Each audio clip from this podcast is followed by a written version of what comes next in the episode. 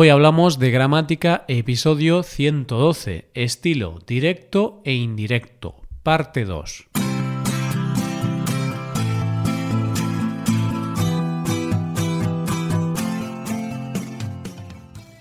Bienvenido a Hoy Hablamos de Gramática, el podcast para aprender gramática del español cada semana. Ya lo sabes, publicamos nuestro podcast sobre gramática cada miércoles. Recuerda que en nuestra web puedes ver una hoja de trabajo con la transcripción de este audio y con ejercicios con soluciones para practicar lo que vamos a ver hoy. Estas ventajas están disponibles para los suscriptores premium. Hazte suscriptor premium en hoyhablamos.com. Buenos días, oyente, ¿cómo va todo? Hoy, como cada miércoles, dedicamos nuestro episodio, el número 112, a la maravillosa gramática del español. Recuerdas que la semana pasada trabajamos las diferencias entre el estilo directo e indirecto y algunos de los cambios que debemos hacer para pasar de un estilo a otro. Seguro que sí, pero si todavía no has tenido tiempo para escuchar esa lección, te invitamos a hacerlo antes de empezar con este nuevo episodio. Vamos con el episodio de hoy.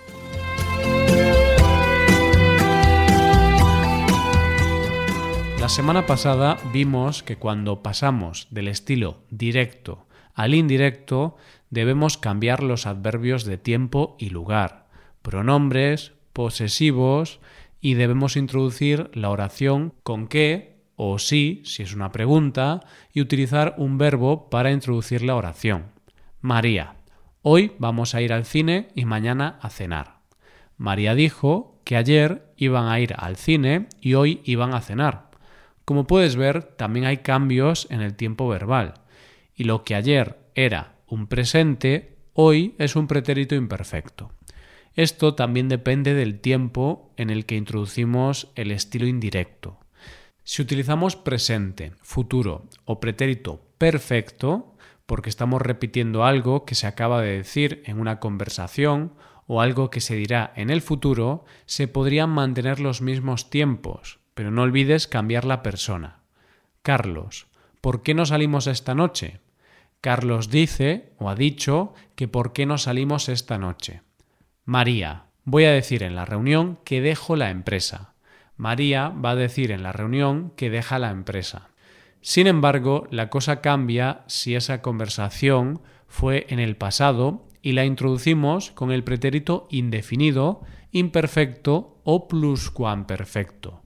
También cambian los verbos si introducimos la oración con perfecto, pero refiriéndonos a un pasado más lejano. Es decir, si la oración en estilo indirecto empieza con pretérito perfecto, los verbos pueden cambiar o no, depende del contexto. Hoy vamos a centrarnos en los cambios que sufren los verbos en modo indicativo, y la próxima semana veremos los cambios que debemos realizar cuando el tiempo verbal está en el modo subjuntivo o imperativo. Cambios en tiempos verbales de indicativo. Presente o pretérito imperfecto. Cambia a pretérito imperfecto. Todo me va genial. Tengo mucha suerte. ¿Tú qué tal estás? ¿Todo bien?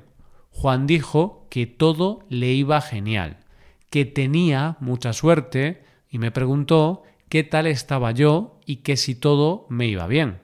Todo me iba genial cuando vivía en España. Juan dijo que todo le iba genial cuando vivía en España. Pretérito indefinido o perfecto o pluscuamperfecto cambian a pretérito indefinido o pretérito pluscuamperfecto. Generalmente podemos seleccionar entre un tiempo u otro.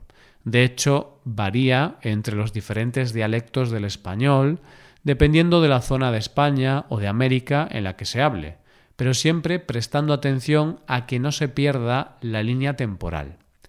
Había estado buscando trabajo antes, pero no me lo había tomado en serio. Javier dijo que había estado buscando trabajo antes, pero no se lo había tomado en serio. En abril empecé a enviar currículums e hice una búsqueda más activa. Dijo que en abril empezó o había empezado a enviar currículums e hizo o había hecho una búsqueda más activa. He empezado a trabajar en una nueva empresa la semana pasada. dijo que había empezado o empezó a trabajar en una nueva empresa la semana pasada. Futuro imperfecto o condicional simple cambian a condicional simple. Si hay novedades, te llamaré por teléfono e intentaré avisarte con tiempo suficiente. Daniel me dijo que si había novedades, me llamaría por teléfono e intentaría avisarme con tiempo suficiente. No te preocupes, de verdad, te llamaría por teléfono rápidamente. Dijo que no me preocupara, que me llamaría por teléfono rápidamente. Futuro perfecto o condicional perfecto cambian a condicional perfecto. No sé dónde están mis llaves, las habré dejado en casa. ¿Las has visto? Pablo dijo que no sabía dónde estaban sus llaves, que las habría dejado en casa y que si las había visto. Si pensaras en lo que tienes que pensar, no te las habrías olvidado. Su madre le contestó que si pensara en lo que tiene que pensar, no se las habría olvidado. No es tan difícil, ¿verdad? No olvides lo que aprendiste la semana pasada. También debemos hacer los cambios oportunos en pronombres, adverbios, posesivos, etc.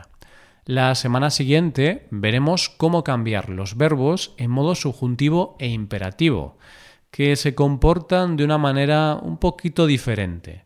Y entonces ya serás todo un experto del estilo directo e indirecto. Ahora es el momento de practicar con nuestros ejercicios. Vamos allá. Para acceder a los ejercicios y recibir atención personalizada por email, hazte suscriptor premium en nuestra página web hoyhablamos.com. Muchas gracias por escucharnos. Nos vemos en el próximo. Adiós.